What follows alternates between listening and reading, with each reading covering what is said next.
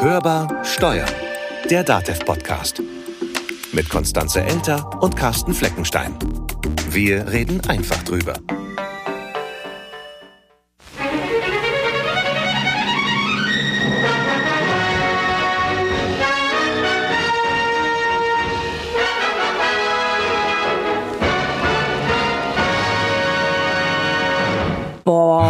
Hammer. Das klingt nach Schwarz-Weiß. Oh, total theatralisch, so großes Kino im Ja, wahrsten. Sinne des Wortes. Pass auf, jetzt kommt Johnny Weißmüller, wer den noch kennt, als Tarzan um den nächsten Baum gelaufen und kämpft mit dem Krokodil. Der kommt doch nicht um den Baum gelaufen, der hat der Li die, die Liane in der Hand, genau. Nein, der rettet auf jeden Fall Jane. Der greift die Liane, Jane, die Liane. Mm, ist klar. Naja, auf jeden Fall Kino, großes Kino damals, aber ohne Popcorn. Ja, wieso eigentlich? Schade, ne? Ja. Also 50er Jahre halt. Ob, wohl, weiß ich nicht, vielleicht gab's da ja auch Popcorn, keine Ahnung. Auf jeden Fall ist man da, merken wir, zum Tagesschau gucken ins Kino gegangen. Ne? Ja, war definitiv vor meiner Zeit. Ja, äh, hallo, vor meiner auch. Bitteschön, ja. Trotzdem, allein schon vom Klang her, das muss die Uferwochenschau sein. Ja, weiß ich. Also zumindest in der BRD damals. Und da hat man dann auch vom Wohl und Wehe einer neuen Regierung erfahren, im Kino dann. Und von Koalitionsverhandlungen und so ein Zeug, ne? Ja, da war nix mit ständig Internet und YouTube gucken. Nee. Da hast du auch nicht ständig am Handy gehangen. Jetzt kommt das wieder. Oder am Computer. Das war noch ordentliches Kino. Ne? Aber ganz interessant ist ja, das muss ja so in den 50er Jahren gewesen sein. Und da haben alle Plätze einheitlich 50 Pfennig gekostet für so einen Eintritt in Was hast du Kino. da sonst für gekriegt für 50 Pfennig? Weißt ja, du das? Also du konntest auch dir einen Liter Benzin kaufen. Stadtkino. Also wer ein Auto hatte. Oh Gott. Und ja, stell dir das mal vor. Für 50 Pfennig zum Preis von einem Liter Benzin Ja, müsstest heute du ja ins Kino gehen. 50 Cent, ne? Das ist ja, Ja, irgendwie 50 eins zu eins mit der Euro-Umstellung. Also, ne, kannst mal wieder sehen. Früher war alles besser, billiger, kürzer vielleicht Ja, auch. auch der Obwohl mit der Koalitionsvertrag. Wochenschau. Der Koalitionsvertrag, was Ja. ist das denn jetzt für ein harter Bruch? Echt? Ja, sowas können wir auch. Wie Koalitionsvertrag? Nein, harte Brüche. Ach so. Aber wir können ja auch kurz. Also zumindest manchmal, einigermaßen. Also auf jeden Fall können wir zusammenfassen. Auch kurz. Und das wollen wir heute tun. Uns kurz fassen, na ja, aber den Koalitionsvertrag anschauen auf jeden Fall.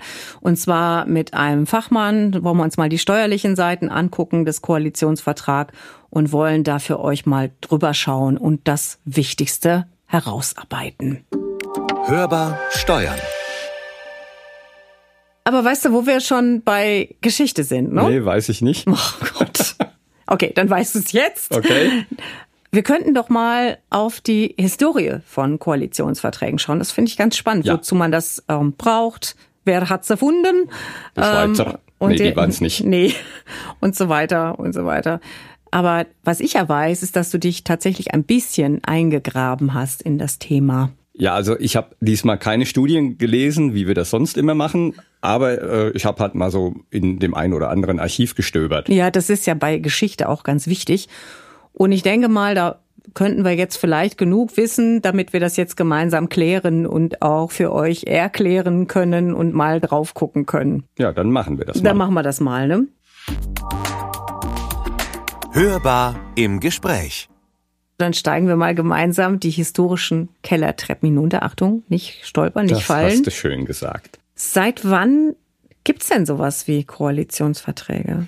Also bevor wir über Verträge reden, müssen wir natürlich über Koalitionen reden. Und die gab es ja schon lange vor irgendwelchen Verträgen. Also man erinnere sich an die Weimarer Republik. Und bei Koalitionen geht es dann natürlich in irgendeinem Sinne immer auch um Absprachen. Klar, man muss sich ja auf was einigen, wenn man vorher Gegner war und jetzt zusammen regieren soll. Genau. Doch was wir jetzt als Koalitionsvertrag haben heute, das hat eben wenig zu tun mit dem, was es damals war. Und die ersten Regierungen in der BRD nach dem Zweiten Weltkrieg kamen eben ganz ohne Koalitionsverträge aus, also so welche im heutigen Sinne. Und da hatten die Regierungspartner Absprachen im Geheimen getroffen Okay. und diese wurden einfach auch nicht veröffentlicht. Also damit sich die Opposition da auch nicht drauf berufen kann oder weswegen? Ja, teilweise auch, ja. Bei den ersten Regierungen war es dann einfach so, da genügt ein Briefwechsel zwischen den Fraktionen. Und diese nicht veröffentlichten Koalitionsabsprachen, also soweit es heute bekannt ist, man kann das in den Archiven dann auch nachlesen, die waren auf inhaltlich politische Fragen beschränkt. Also zumindest in der ersten Legislaturperiode, das war dann von 1949 bis 1953. In der zweiten der war dann schon, oder diese Absprachen waren dann schon ein bisschen umfangreicher. Da kamen dann schon Fragen zur strukturellen Regierungsorganisation hinzu. Und dann gibt's natürlich auch noch die Länge. Also erstmals gab es 1961 eine schriftliche Vereinbarung zwischen Union und FDP. Und dieses Papier hatte ganze neun Seiten. Na, ist mal kurz. Ja, notabene. Der heutige Vertrag hat 177 Seiten. Wahnsinn was die sich alles zu erzählen haben. Aber gut, ich meine, es kommt wahrscheinlich auch ein bisschen drauf an, aus welchem politischen Lager man kommt und wie viel man da zusammenfassen muss. Was ich übrigens ganz spannend fand, du hast ja schon gesagt, es gab jetzt damals so gar nicht so diesen Koalitionsvertrag im heutigen Sinne lange Zeit. Ich fand dann noch ganz spannend zu, zu lesen, dass die erste Regierungserklärung eigentlich so mehr oder weniger so ein Abbild dessen war, worauf sich die Partner geeinigt hatten. Das war vor allen Dingen bei den sozialliberalen Koalitionen ab 69 der Fall. Und das hat sich dann in den 80er Jahren geändert. Die Frage ist natürlich auch, wieso waren denn, wenn es denn schriftliche Absprachen gab, wieso waren die denn früher so kurz? Hatten die sich jetzt schon von Anfang an nichts mehr zu sagen oder wollten die sich nicht festlegen? Heute ist die Welt natürlich ein bisschen komplexer als damals. Eigentlich aber vor allem deswegen, um nicht ausgebotet zu werden. Also die Fraktionen sollten nicht mit wechselnden Mehrheiten stimmen, das wurde dann da festgelegt hauptsächlich, oder? Genau. Dann gab es eben außerdem regelmäßige Treffen in einem Koalitionsausschuss. Dort wurde das eben vereinbart, um die Gesetzesentwürfe vorab schon mal gemeinsam zu besprechen. Also im Grunde genommen ging es vor allen Dingen darum, dass man sich nicht gegenseitig in die Parade fährt während der Zeit, wo ja. man miteinander regiert.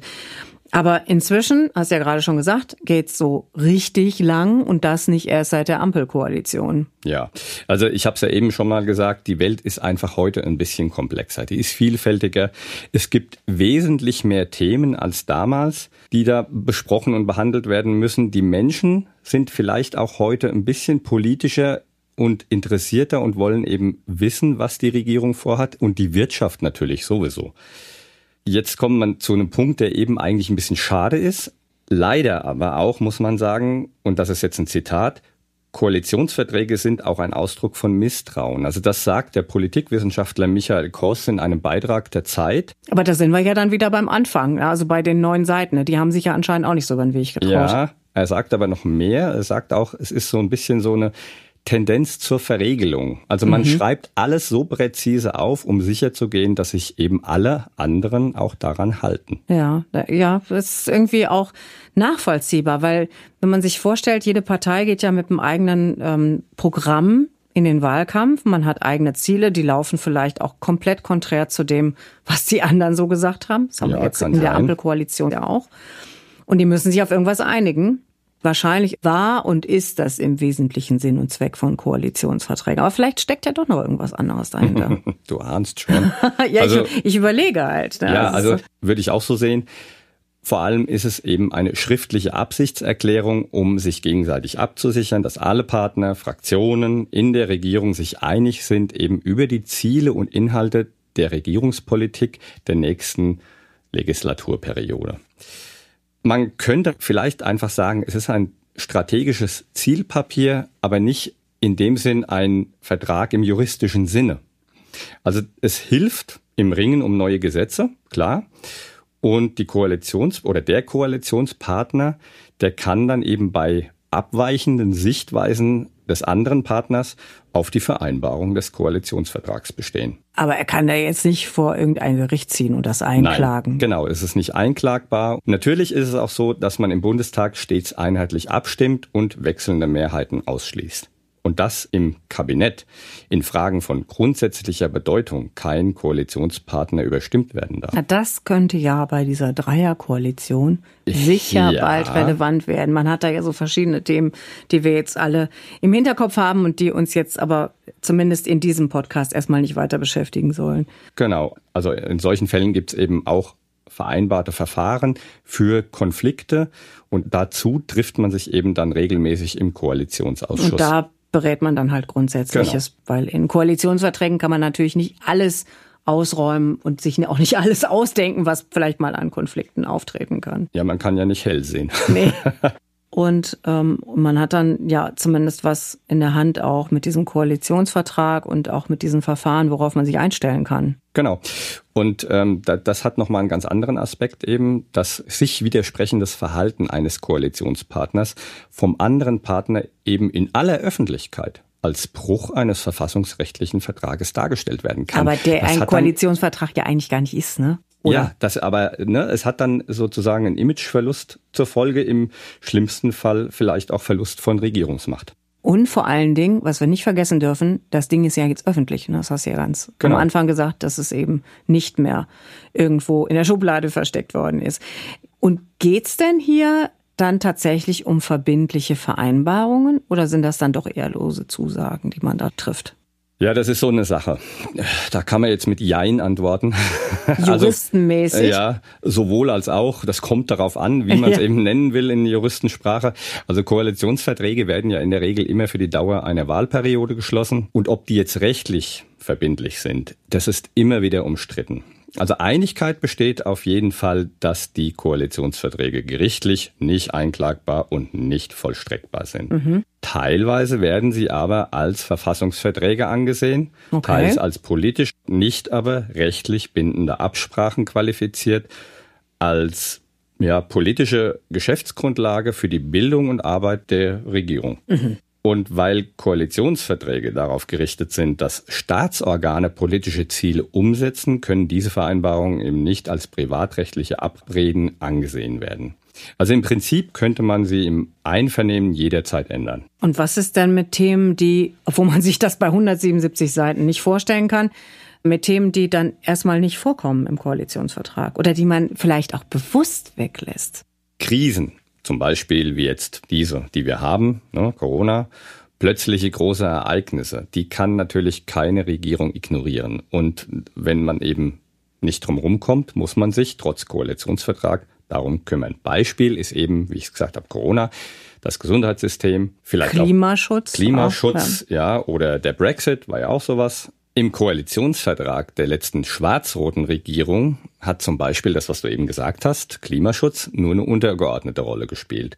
Und dann kam die Fridays for Future Bewegung und das Bundesverfassungsgericht zwang die Regierung zum Handeln.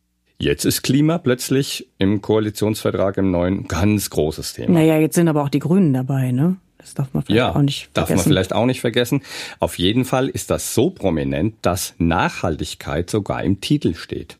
Jetzt haben wir viel über die Länge von Koalitionsverträgen oder Absprachen und auch die allgemeine Substanz geredet. Jetzt kommen wir mal zum Thema Steuern. Machen wir da mal eine Schleife drum. Ist das auch immer ein Thema gewesen in Koalitionsverträgen?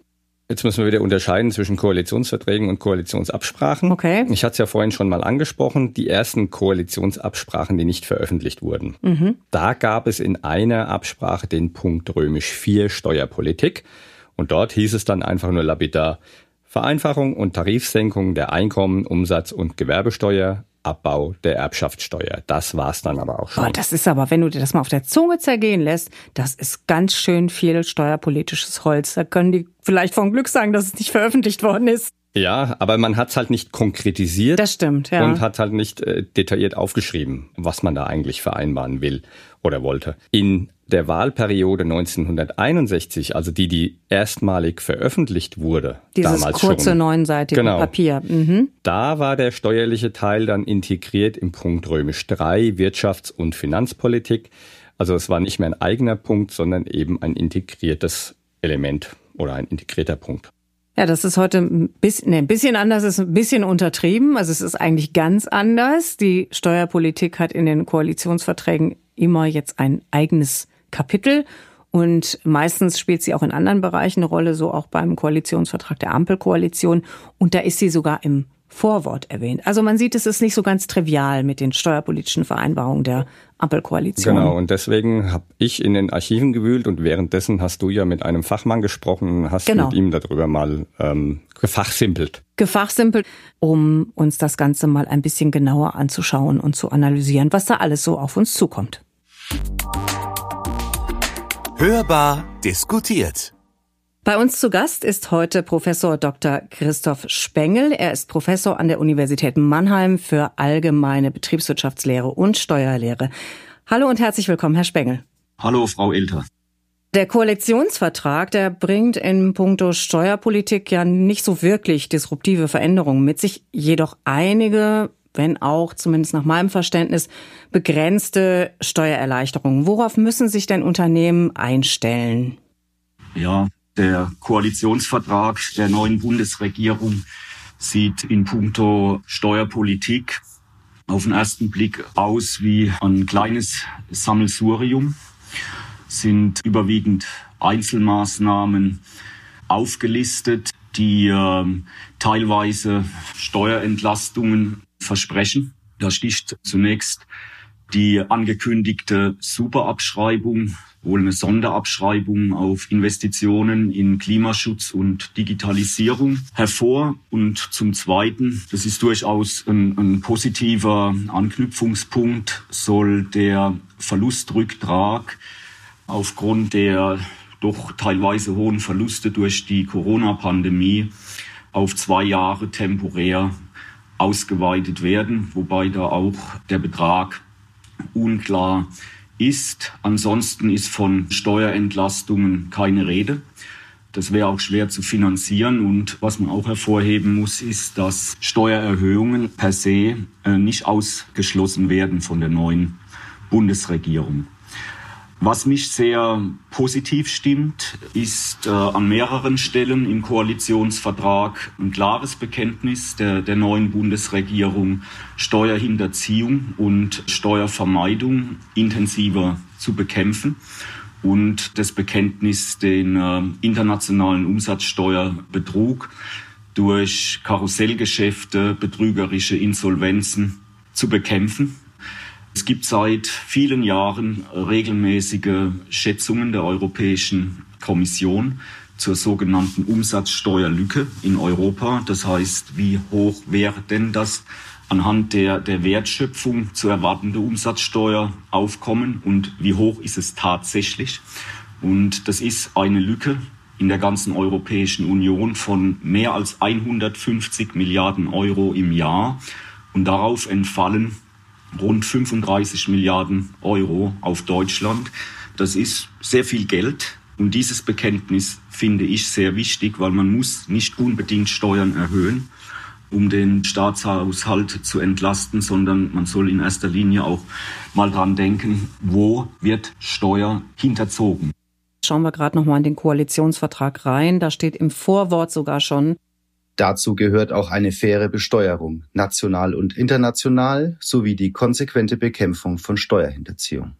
Jetzt hatten Sie gerade auch die Umsatzsteuerkarussellgeschäfte angesprochen.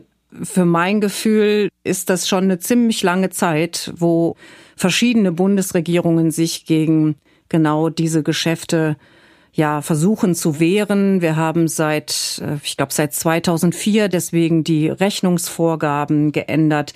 Es gibt zahlreiche Versuche, das immer wieder anzugehen. Warum hat das nicht gereicht, Ihrer Meinung nach?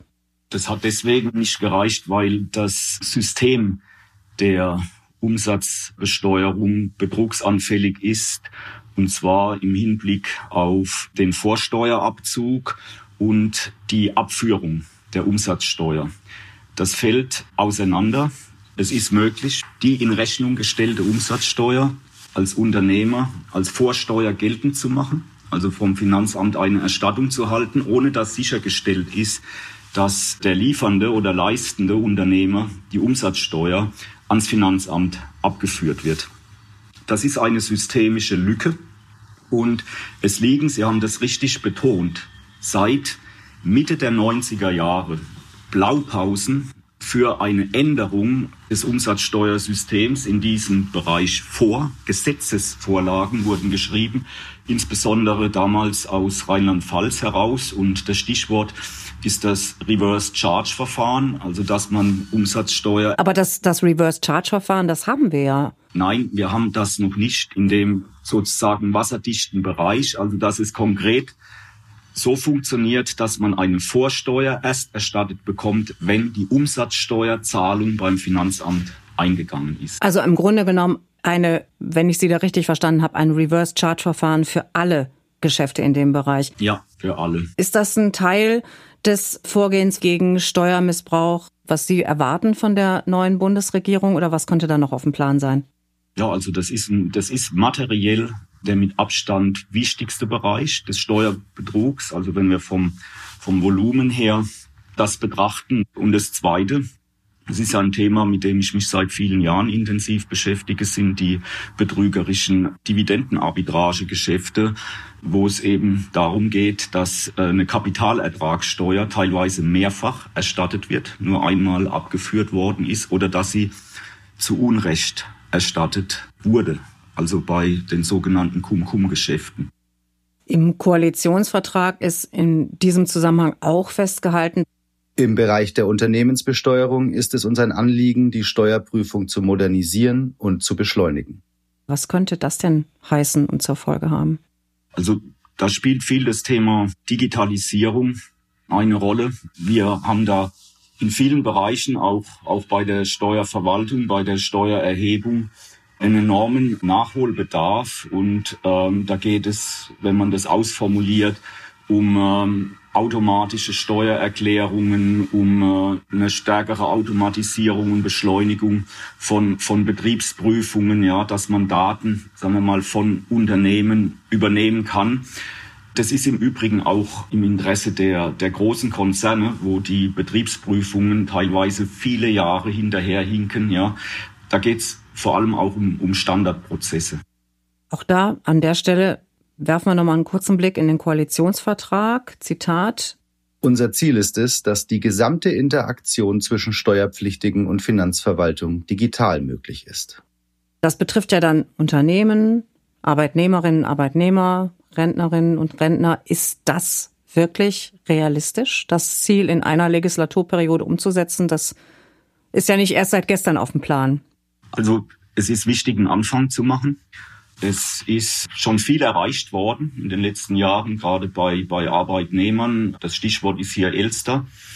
Und es ist in der Tat, Frau Elter, es ist sehr viel Arbeit, aber es ist nie zu spät, das anzugehen. Stellen wir uns eine, eine Steuer vor, die alle Hausbesitzer in Deutschland bezahlen müssen, die Grundsteuer. Die wird jetzt neu auf den Weg gebracht und das sind häufig Landessteuergesetze, wo die Bewertung von Grundbesitz von, von Bundesland zu Bundesland teilweise unterschiedlich geregelt ist. Und, und so ein Prozess, den kann man und muss man auch digital aufsetzen. Es ist heute noch so, ja, dass die Steuerbescheide auf dem Papier mit der Post zu den Unternehmen, zu den äh, Hausbesitzern kommen.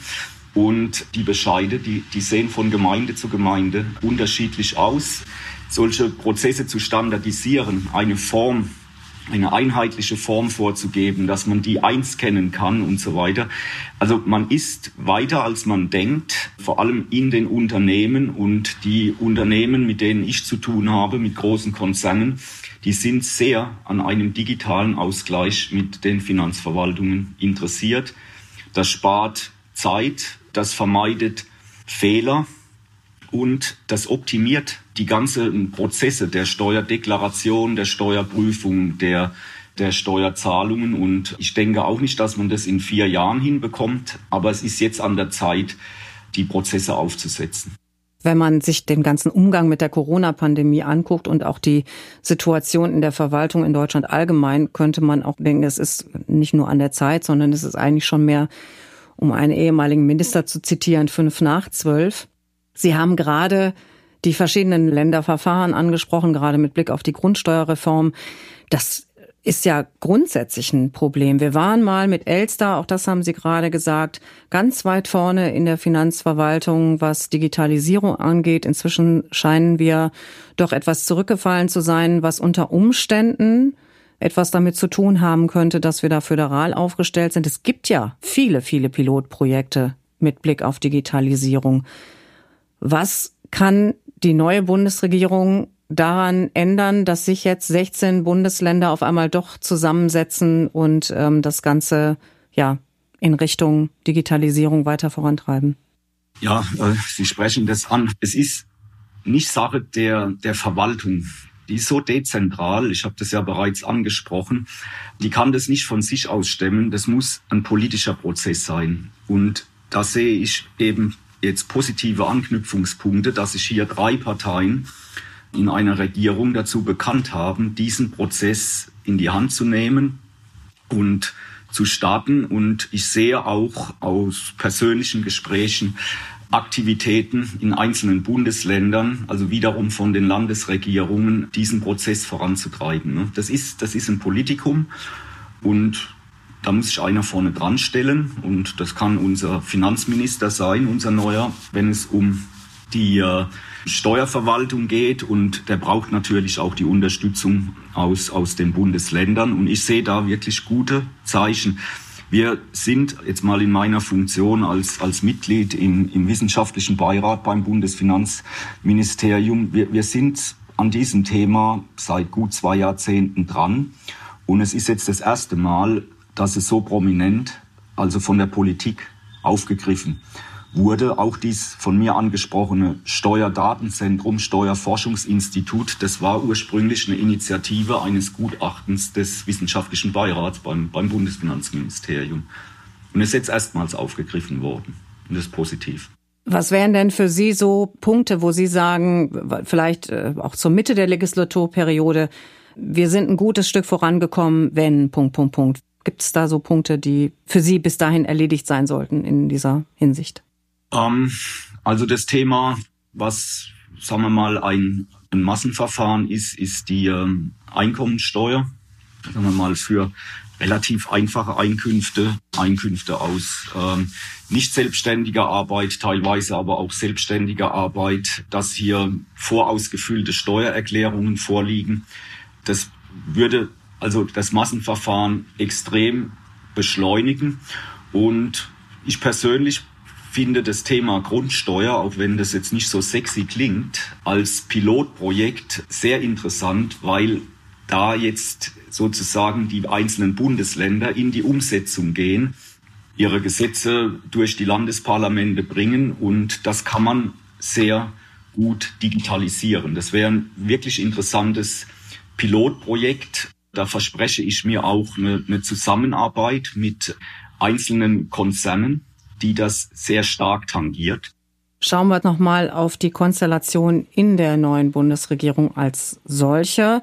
Jetzt haben wir mehr oder weniger erstmalig eine Dreierkonstellation, auf jeden Fall ganz neu eine Ampelkoalition die ja durchaus mit sehr unterschiedlichen Handlungsmöglichkeiten an ihr Werk gegangen ist, gerade im Bereich der Steuer- und Wirtschaftspolitik.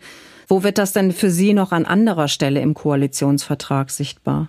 Also ein weiteres Projekt, das schon sehr weit gediehen ist, das war ja das Anliegen unseres jetzigen Bundeskanzlers noch als, als Finanzminister, die globale Mindestbesteuerung auf jeden Fall in Europa einzuführen. Also eine, eine ganze Reihe von Maßnahmen, die zugegebenermaßen nicht genau präzisiert sind, aber die sind teilweise schon auf den Weg gebracht.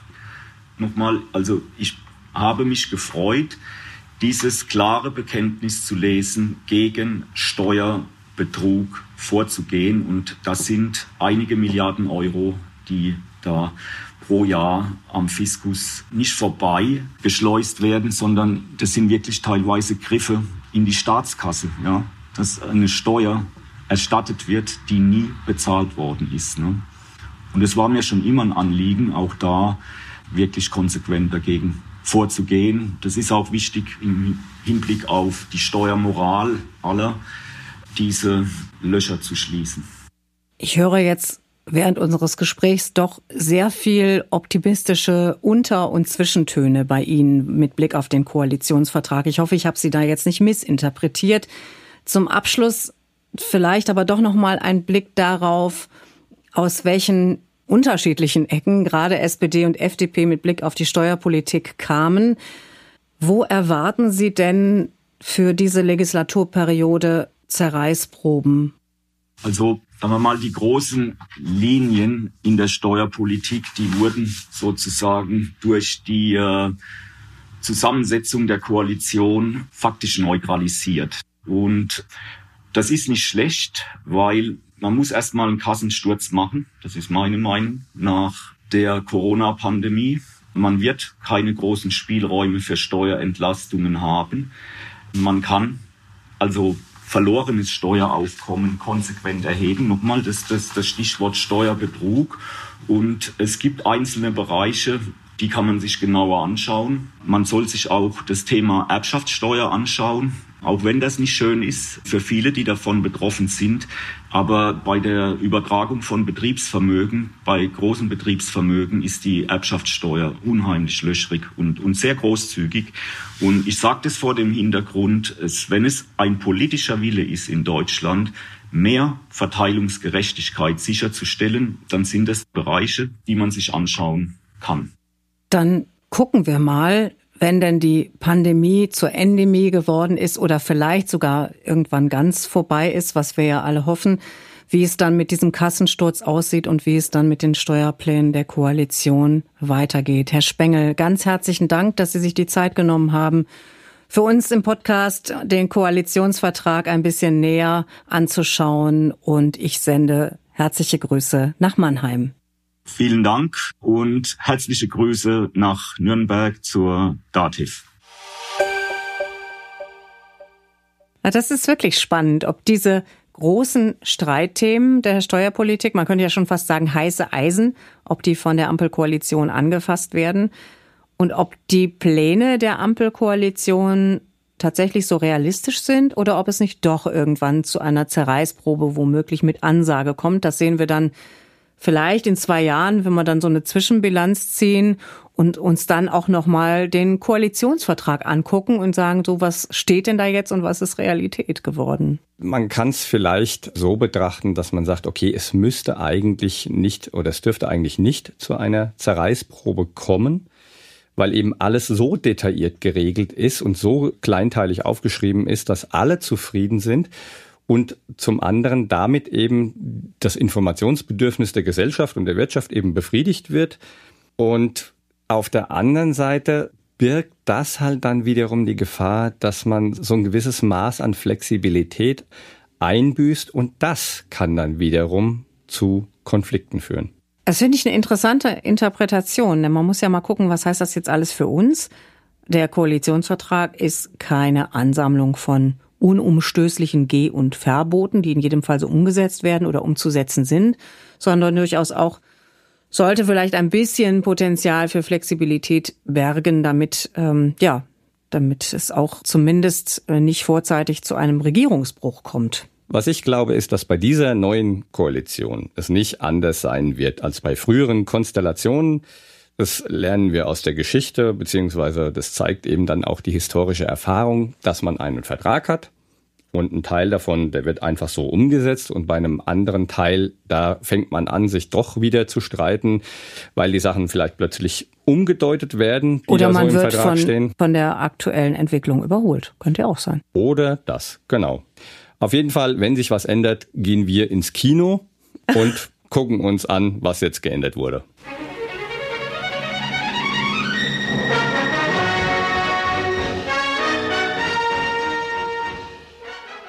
Naja, ich weiß ja nicht, ob du im Kino dann noch aktuelle Nachrichten gucken kannst. Da kriegst du dann eher so einen Trailer für den aktuellen Film oder Also wahrscheinlich Streamingdienst. nicht, ja. Kannst du dann auch nicht gucken. Aber gut, das ist ein anderes Thema. Ähm, nein, aber wenn ihr noch mal was nachlesen wollt, zum Beispiel am aktuellen Koalitionsvertrag oder auch diese alten früher geheimen Absprachen, das haben wir euch alles zusammengestellt und in die Shownotes gepackt und auch ein paar andere interessante und lesenswerte Hintergrundinfos zum Thema. Das war Hörbar Steuer in der DATEV Podcast. Warte mal, wir haben was vergessen. Ah ja, stimmt. Einen haben wir noch. Ja, wir haben sogar noch 24, also noch. Wir haben nämlich die Gewinnerinnen und Gewinner unseres Weihnachtsgewinnspiels ausgelost. Heißt, in Kürze gehen 24 Paar Socken raus. Wir wünschen euch viel Vergnügen damit. Und warme Füße. So, jetzt aber. Das war Hörbar Steuer in der DATEV Podcast. Wenn es euch gefällt, was wir hier so tun, dann abonniert uns doch gerne und weiterempfehlen ist auch immer eine gute Idee. Und wenn ihr mögt, könnt ihr uns im Podcatcher eurer Wahl bewerten. Oder ihr schreibt uns, das geht unter podcast.datev.de. Vielleicht wollt ihr uns ja auch mal eine Nachricht hinterlassen auf unserer Mailbox. Dazu einfach anrufen unter der Telefonnummer 0800 082 6782. Mein Name ist Konstanze Elter. Mein Name ist Carsten Fleckenstein. Wir wünschen euch eine tolle Zeit. Bleibt optimistisch. Und hört wieder rein. Hörbar Steuern. Der DATEV-Podcast.